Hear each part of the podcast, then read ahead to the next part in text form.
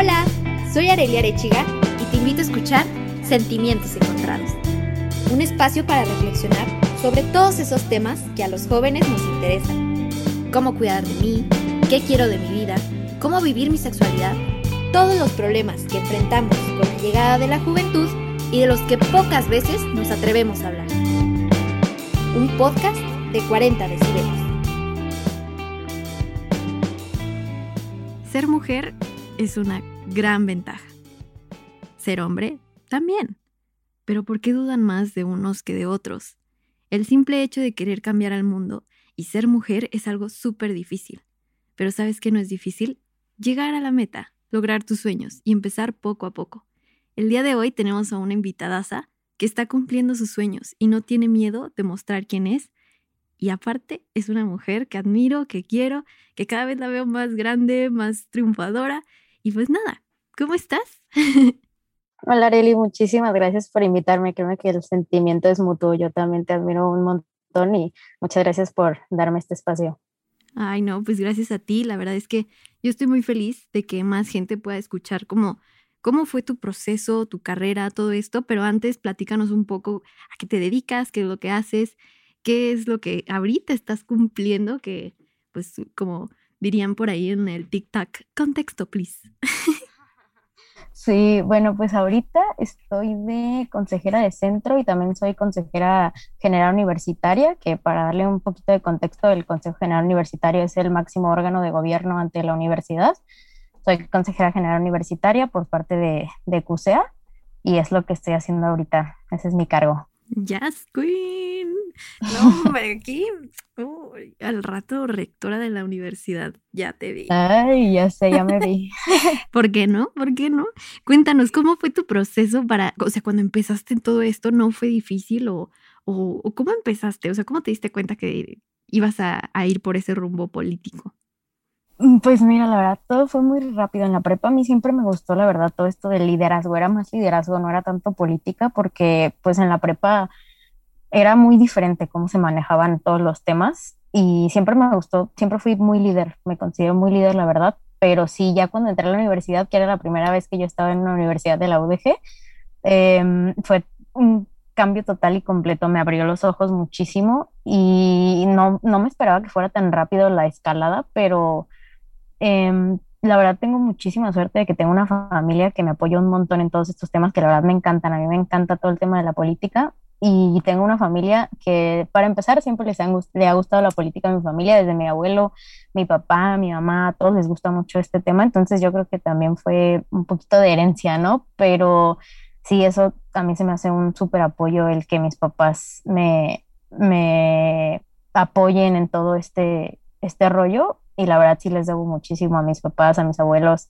y me han, me han ayudado mucho en este camino. Pero sí, al inicio pues la verdad te digo, fue muy rápido cómo, cómo pasaron las cosas, apenas voy en quinto semestre y pues yo creo que todavía me queda, me queda algo, me queda un futuro aquí, espero que me quede algún futuro en todo esto de la política, ese es el plan, pero pues ya, ya dirá el destino, ¿no? Pero sí, pues fue, también tengo unos amigos que me apoyan, la verdad, demasiado en todo ese del tema de, de mis amigos de la carrera con los que pues estoy haciendo política en este momento me tengo la fortuna de tener unos amigos, pues, que me han ayudado mucho, que me han impulsado en todo este camino, que también les debo mucho a todos ellos. Y pues sí, así fue como, como fue empezando esto y pues espero que todavía siga. Yo sé que va a seguir porque la verdad es que traes esa madera, ¿no? De, desde la familia, tu personalidad, todo eso.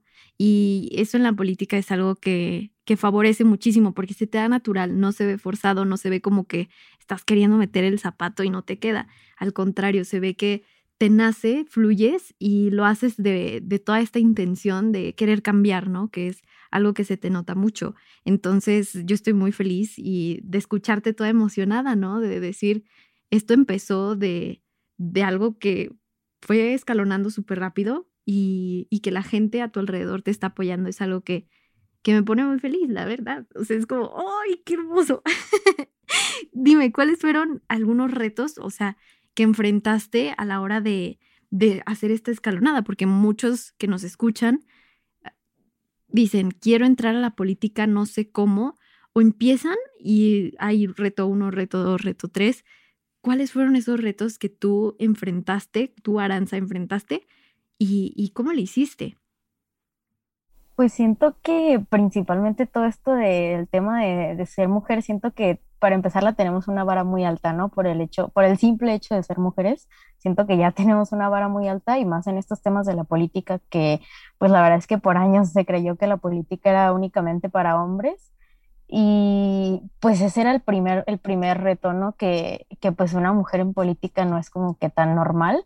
Digo, ahorita ya en estos tiempos se ve un poquito más y me da muchísimo gusto que las mujeres estemos intentando meternos en estos temas que también nos, nos competen a nosotras y que claro que tenemos que estar involucradas en este tipo de cosas. Eh, y esa era la primera, ¿no? Que el típico comentario de, no, es que pues los, los mandos de arriba no están acostumbrados a tratar con mujeres porque dicen que son un poquito más, pues como que no les pueden hablar igual o que si, si los regañan no, no, no les pueden decir lo mismo, típica cosa, ¿no? Pero, y me da un coraje porque yo decía, a mí regáñenme, a mí díganme, o sea, yo no, a mí no me traten con pincitas, yo no, te, no me tienen por qué tratar así, o sea, es como un estereotipo que tienen de las mujeres de que tenemos, que somos de cierta forma. Eso yo creo que fue mi primer reto, ¿no? El, el tumbar ese estereotipo de que las mujeres somos de cierta forma. Sí. Creo que fue mi primer reto. O sea, y eso que dices, ¿no? De que no me traten con pincitas, o sea, de que no se callen porque solo estoy yo, que soy mujer, no se callen esos temas que entre hombres solo hablan, o sea, porque solo entre hombres, que tiene de específico, que tiene como de especial hablar entre ustedes. Y, y, esto que dices es algo que se vive no solo en la política estudiantil, en la política de México, del mundo, que es como mitad del siglo XXI y apenas estamos incursionando a las mujeres en la política, en estos mandos altos, ¿no? De gobierno, de decir, nosotras también valemos y nosotras podemos hacer muchísimas cosas. ¿Por qué? Porque sí, somos sensibles, somos inteligentes, pero hay muchas de las situaciones problemáticas que podemos verlas, podemos apoyarlas desde otro, otra perspectiva, que es la femenina, ¿no? Sin llegar a este típico estereotipo de que, ay, es que ustedes son súper sensibles, entonces todas las va a hacer llorar. Es que todo es súper eh, como, ¿cómo decirlo? Súper específico y ustedes no pueden porque este lado emocional de la mujer pues va a fallar, ¿no? Se va a doblar y es como que, a ver, oye, no, o sea, también somos seres racionales que sabemos equilibrar entre lo emocional y lo mental. Y pues sí, de, naturaleza, los hombres son más racionales, la parte emocional obviamente la, la traen em, un poco más eh, pues hacia adentro, ¿no? No externalizada como nosotros pero el hecho de que estés incursionando en la política estudiantil es algo que a mí me hace muy feliz, el ver más figuras femeninas en estos altos mandos, de, decir, yo también puedo, ¿no? Y justo cuando llegaste, ¿qué sentiste? O sea, porque no, no fue de, de la noche a la mañana, ¿no? Que era lo que comentabas al principio, no fue de la noche a la mañana volverte consejera. ¿Cómo empezó ahí este, este rumbo? O sea, ¿cómo fue tu, tu caminito de decir, pues sí, soy mujer, a lo mejor voy en los primeros semestres, puede que desconfíen de mí. ¿Cómo fue ese reto?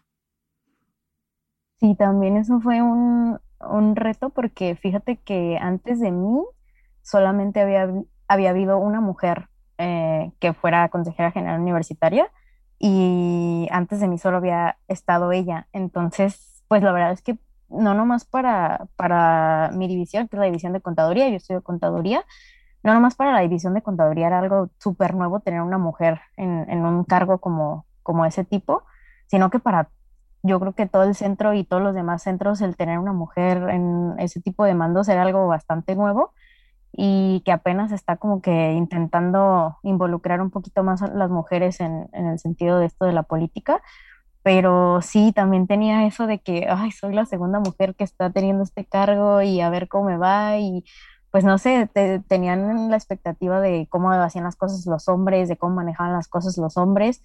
Y la verdad es que sí, el llegar a, hace poquito fue mi toma de protesta ahí en Paraninfo. Y la verdad es que sí tú ves y no sé, me atrevo a decir que el 80% son hombres. Y todos los cargos directivos que tiene ahí el CUSEA son hombres. Y todos los rectores que ha tenido el CUSEA y la Universidad de Guadalajara son hombres. Entonces ahí yo creo que la tenemos una vara muy alta las mujeres, pero siento que vamos por buen camino. Hay muchas mujeres que yo admiro en todo este tema de la política me permito mencionar a una que se llama Mara Robles. La verdad, Mara es uno de mis ejemplos más grandes. Es una mujer súper inteligente, una mujer súper capaz. Y yo creo que mujeres como ella son las que deberíamos tener en, nuestros cargos políticos. Sí, claro. Y es que, o sea, tú ahorita estás estudiando contabilidad y alguna vez cuando entraste a contabilidad no pensaste en estudiar eh, algo como más relacionado, no sé, ciencias políticas, humanidades, algo que dijeras, quiero meterme más de lleno a la política o siempre fue como la conta es lo mío. Mm, fíjate que, como te contaba al inicio, yo desde la prepa me gustaba todo esto de liderazgo, pero yo no me veía como en esto de la política, o sea, porque era muy diferente cómo se manejaban las cosas en la prepa. Y de hecho yo al inicio no, ni siquiera me intenté como que mm, em, involucrar en todo esto de los comités y de las corrientes que tiene la universidad ni nada. La verdad, nunca me intenté involucrar, fue como cosas del destino que se dieron por X o Y razón que que estoy en, en esto, pero ya una vez que me metí, que me metí de lleno, la verdad, me abrió los ojos a lo grande que es la universidad, lo diversa que es la universidad y verla desde una perspectiva no tanto como estudiante, sino ya como del otro lado, del ver cómo se, cómo se mueve un órgano tan grande como es la Universidad de Guadalajara y cómo se toman las decisiones y cómo se involucran toda esta parte de los alumnos, los directivos, los administrativos. Eh, la verdad es que era todo otro escenario para mí y ya una vez que estuve en ese tipo de, de escenarios, me encantó, me encantó y me envolvió muchísimo y yo de verdad le tengo un amor a la universidad y un amor a la política que es herencia, te lo juro que toda la vida he escuchado a mi papá desde chiquita hablar de la política y ver desde su punto de vista, que él ya está un poquito más grande, que ya vivió todo esto de la política estudiantil y el ver como su punto de vista y el punto de vista de yo, que estoy joven, que todavía quiero comerme al mundo, la verdad es que me ha ayudado también mucho ese sentido de tener a alguien aquí a mi lado que me esté, me esté inculcando ese tipo de cosas. Y el hecho de que te complementa, ¿no? O sea, él desde su punto de vista de, ya lo viví desde hace años, lo hicimos de esta manera y ahora tú lo puedes revolucionar, ¿no? O sea, tú desde este puesto puedes representar a muchísimas más personas, puedes hacer cambios que en su momento a lo mejor tu papá no hizo o que otras figuras no hicieron. Y hablando de eso, tú, ¿cuál es tu propuesta o cuáles son esos cambios que como mujer que ahora sí que está representándome, porque también soy eh, estudiante universitaria y a todas las personas que, ah, que, nos están escuchando o que van a entrar a la universidad o que fueron egresados, o etcétera, etcétera. Ahora sí que tú eres la voz, tú eres una parte de esta representación de quienes estudiamos ahí. Eh, ¿qué, ¿Qué es lo que tú deseas? Así que dices, uff, yo quise llegar aquí y estoy aquí porque quiero esto. ¿Cuál es ese, ese deseo o ese sentir de cambiar? ¿Qué es lo que tú, tú llevas allá a los grandes líderes para cambiar nuestra universidad? Pues mira, yo creo que hay muchas cosas que tiene la universidad que, que deberían cambiar. Yo entiendo que son, o sea, para entender un, una situación, pues hay que entender el contexto político, histórico, económico de muchas cosas. Y pues obviamente son tiempos diferentes, ¿no? La universidad ya tuvo sus tiempos de, pues de lucha, o sea, literalmente nuestros abuelos, nuestros padres la lucha que tuvieron ellos es muy diferente a la lucha que tenemos nosotros hoy.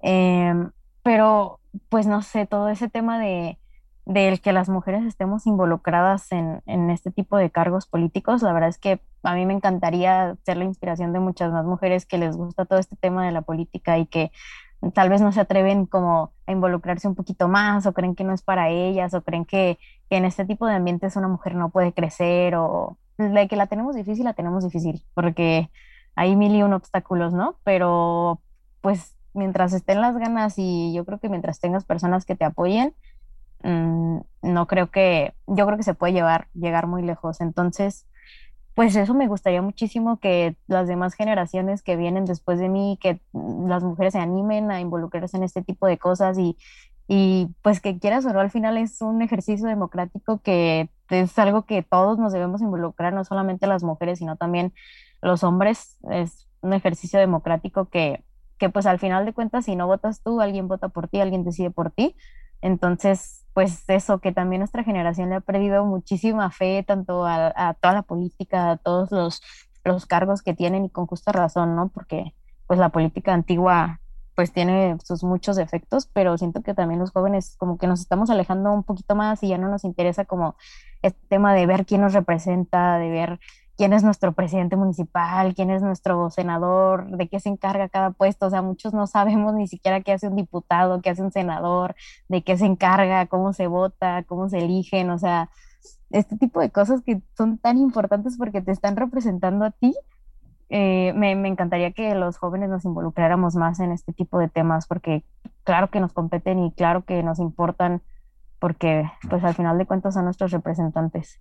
Exactamente. Y el hecho de, de tú llegar así en, en este, porque muchos lo ven como algo muy pequeño, ¿no? La política estudiantil y es como de que, ay, ¿eso qué? O sea, son como que juegos de niños y es como, no, o sea, ya está siendo parte de un cambio de una red universitaria, ¿no? Ya está representando a una gran cantidad de alumnos que están estudiando, que están entregándolo todo día con día para sacar un título universitario, hasta ya hay prepas, ¿no? O sea, que ya estás representando estudiantes de prepas. Entonces, el hecho de que ya detrás de ti traes a todas estas personas a tu cargo, por así decirlo, que ya es algo, ¿no? De decir, quiero cambiar y quiero ser esa voz de todas esas personas, que en este caso tú, tú mencionaste que quieres ser esa voz o esa representación de todas esas mujeres. Y a mí se me hace algo asombroso el hecho de que digas, que quieres inspirar a las mujeres, que justo eso me, me apasiona demasiado, porque muchas de nosotras hemos llegado a dudar de nuestro poder por justamente ser mujer, por justamente decir, es que yo no voy a llegar porque soy mujer, porque sé en la sociedad en la que vivo, sé de dónde vengo, sé cómo nos desenvolvemos y pues me van a poner mil y un trabas, ¿no? Que, que es, uno, soy mujer, dos, tengo X o Y razones familiares que me van a jalar para atrás. En este caso, para ti fue como un super pro de que ellos te dijeron, vas. Y hay gente que se quiere aventar a la política o inclusive a otra carrera que dicen, ¿sabes qué? No, no puedes ser abogada porque ese mundo es, yo tengo una amiga que dudaba muchísimo de estudiar para, para ser abogada porque toda su familia eran hombres y todos eran abogados. Entonces ella nació con esta ilusión de ser abogada también penalista y su mamá le decía, no, ¿cómo vas a ser penalista? Tú eres mujer. Y fue como un, ay, o sea, ¿por qué tú, que eres mi mamá, que confiaste en todos mis hermanos, por qué no estás confiando en mí, no? Entonces, el hecho de que inspires a todas estas mujeres, a mí me encanta esa idea.